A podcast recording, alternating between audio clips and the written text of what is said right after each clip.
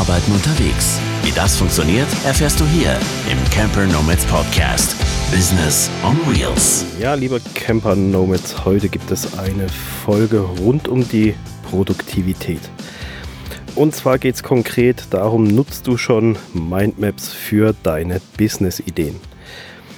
Wie komme ich eigentlich dazu zu fragen, ob man Mindmaps benutzt oder auch nicht?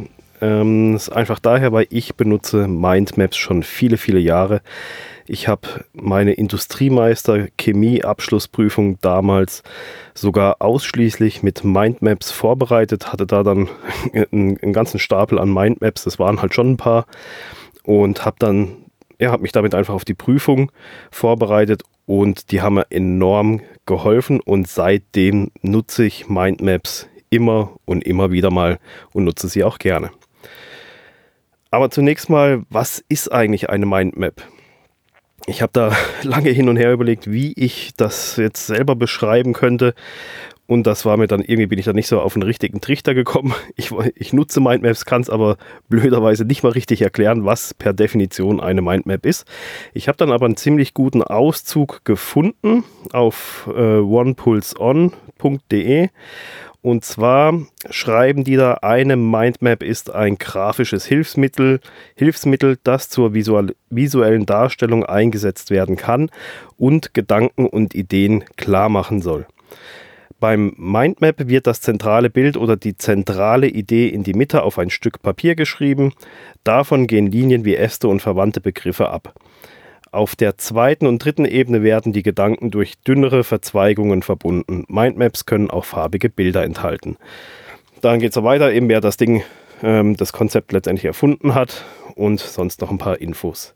Ja, eben, also eine Mindmap ist ähm, für mich auch genau das, was die Definition sagt. Es ist eine schöne, strukturierte grafische Darstellung eine klare Darstellung von vielen Themenpunkten, von vielen Ideen und Unterbereichen, die man damit halt einfach schön aufmalen und aufschreiben kann. Jetzt, ähm, ja, wie erstelle ich eigentlich so eine Mindmap? Gerade wenn man jetzt noch nicht mit Mindmaps gearbeitet hat, dann ist das ein bisschen ungewohnt. Man muss sich da auch so ein bisschen reinfinden. Deswegen ist also jetzt nicht nur für Anfänger, auch für, für jemanden, der das generell nutzt. Ich selber würde da immer vorschlagen, dass gerade wenn es halt um Strukturierung von einer Business-Idee geht, hat man ja so viele Gedanken im Kopf, die total wir sind, dass man sich selber mal hinsetzt und ein Brainstorming macht. Einfach ein Blatt Papier nehmen und einfach alles ohne Struktur, ohne drüber nachzudenken, alles einfach aufschreiben. Einfach dieses Blatt so, so lange beschreiben, bis es einfach voll ist. So, jetzt sieht so, eine, so ein Brainstorming-Blatt Papier sieht ja dann ziemlich, ziemlich wir aus und völlig eben unstrukturiert und ein heilloses Durcheinander. Und da kommt man dann zu einem zweiten Schritt und erstellt sich dann so eine Mindmap. Hierbei geht es darum, ist ganz wichtig, dass man sich das Kernthema wirklich zentral in die Mitte auch gerne recht groß reinschreibt, auch farbig anmalt, farbig umrahmt das ist einfach, damit das klar ist, dass das das Kernthema ist, der Kernpunkt und dass das einem jederzeit ins Auge sticht. Darum, um dieses Kernthema dreht sich alles. Und wenn man das dann aufgeschrieben hat, die Grundidee, dann beginnt man einfach diese Hauptzweige hinzumalen, wo dann halt so die großen Themenbatzen sozusagen draufgeschrieben werden. Und dann gibt es ja zu jedem großen Thema gibt es ja viele kleine Themen und die tut man dann immer in weiteren Ästeln, tut man die dann rein verzweigen, so dass dass sich so eine ganz detaillierte, so eine fein verästelte Mindmap mit der Zeit ergibt zu vielen verschiedenen großen Themenpunkten, wo dann ganz viele kleinere, detailliertere Themenpunkte aufgegliedert sind. Und Gerade am Anfang ist es dann natürlich da sehr hilfreich, wenn man sein Brainstorming-Blatt mit dabei hat, weil da stehen ja alle Sachen drauf, die man sich mal aufgeschrieben hat. Und die braucht man jetzt einfach nur noch auf diese ganzen Hauptzweige zu verteilen und auf die Unterzweige. Noch ein Tipp. Für jedes Wort, jedes Thema, was du vom Brainstorming-Blatt übertragen hast, streich es da dann auch durch weil sonst verlierst du irgendwann den Überblick und weißt nicht mehr, was du eigentlich schon aufgeschrieben hast in diesem ganzen Sammelsurium und was eben nicht. Deswegen hilft da so ein schöner Rotstift, dass man alles abstreichen kann. Jetzt habe ich gesagt, mach das Ganze auf Papier. gerade in der heutigen digitalen Zeit könnte dann natürlich die Frage aufkommen, ja, warum soll ich es nicht gleich hier digital machen, wieso auf Papier? Natürlich ist es sehr verlockend, äh, sowas digital zu machen. Es ist auch eine feine Sache. Ich nutze auch digitale Mindmaps, aber ich rate einfach dazu, das Ganze mal mit Papier und Stift zu machen, weil es einfach ein ganz anderer Prozess fürs Gehirn ist und um sich auch kreativ auf so einem Blatt Papier auszutoben und damit auseinanderzusetzen man merkt es einfach, also ich habe das echt auch gemerkt, dass, dass es ein Unterschied ist, ob ich eine Mindmap auf dem PC anfange oder ob ich sie auf dem Blatt Papier anfange. Es ist ein himmelweiter Unterschied und ich empfehle da immer, macht es erstmal auf dem Papier und dann in einem späteren Verlauf kann man diese Mindmap ins Digitale übertragen und das ist auch dann vollkommen okay, weil dann hat man die immer und überall verfügbar und hat nicht so einen Zettel irgendwo rumfliegen, den man dann vielleicht nicht mehr findet oder irgendwas, sondern man kann halt übers Web dann überall drauf zugreifen ja, was für eine Vorteile hat eigentlich eine Mindmap? Eine Mindmap strukturiert deine Ideen und deine Gedanken, die du so wie im Kopf hast. Während dem Erstellen von einer Mindmap werden noch viele weitere Themenpunkte einfallen, die dir vorher noch gar nicht, da bist du vorher nicht, nicht mal ansatzweise drauf gekommen. Aber du bist dann so da drin, dass dir da dann noch mehr Themen einfallen, die Themen noch detaillierter werden. Und so baut sich eine Mindmap immer mehr auf. Das geht dann schon viel weiter wie über das Brainstorming-Blatt hinaus. Wenn du da mal dich richtig reingefuchst hast und richtig fokussiert bist, dann, dann können da echt krasse, krasse Äste entstehen.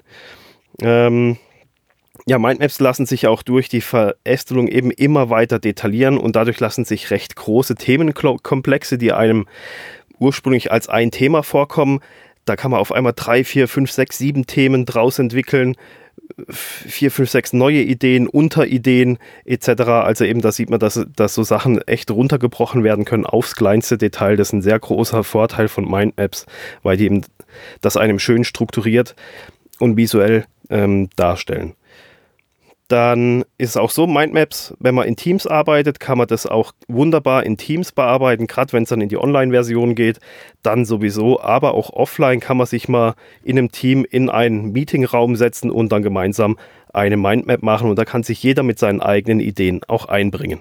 Und das Schöne bei so einer Mindmap ist, es ist sehr, sehr einfach gehalten. Es hat eine schöne, klare Struktur ausgehend von einem Hauptast, der dann immer feiner wird, immer feiner es gibt kein so, so krasses Durcheinander, wo, wo gehört jetzt was hin und wie gehört jetzt was hin, sondern es ist trotzdem, dass sowas groß werden kann, ist es eine sehr einfache Visualisierung und man erhält eine sehr, sehr schöne Struktur.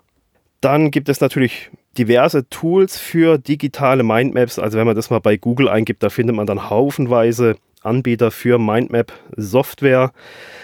Ich selbst empfehle da immer MindMeister. Da gibt es eine Gratis-Version von, da kann man bis zu drei Mindmaps online erstellen und hat durch diese, dieses Webbasierte hat man dann von überall Zugriff darauf.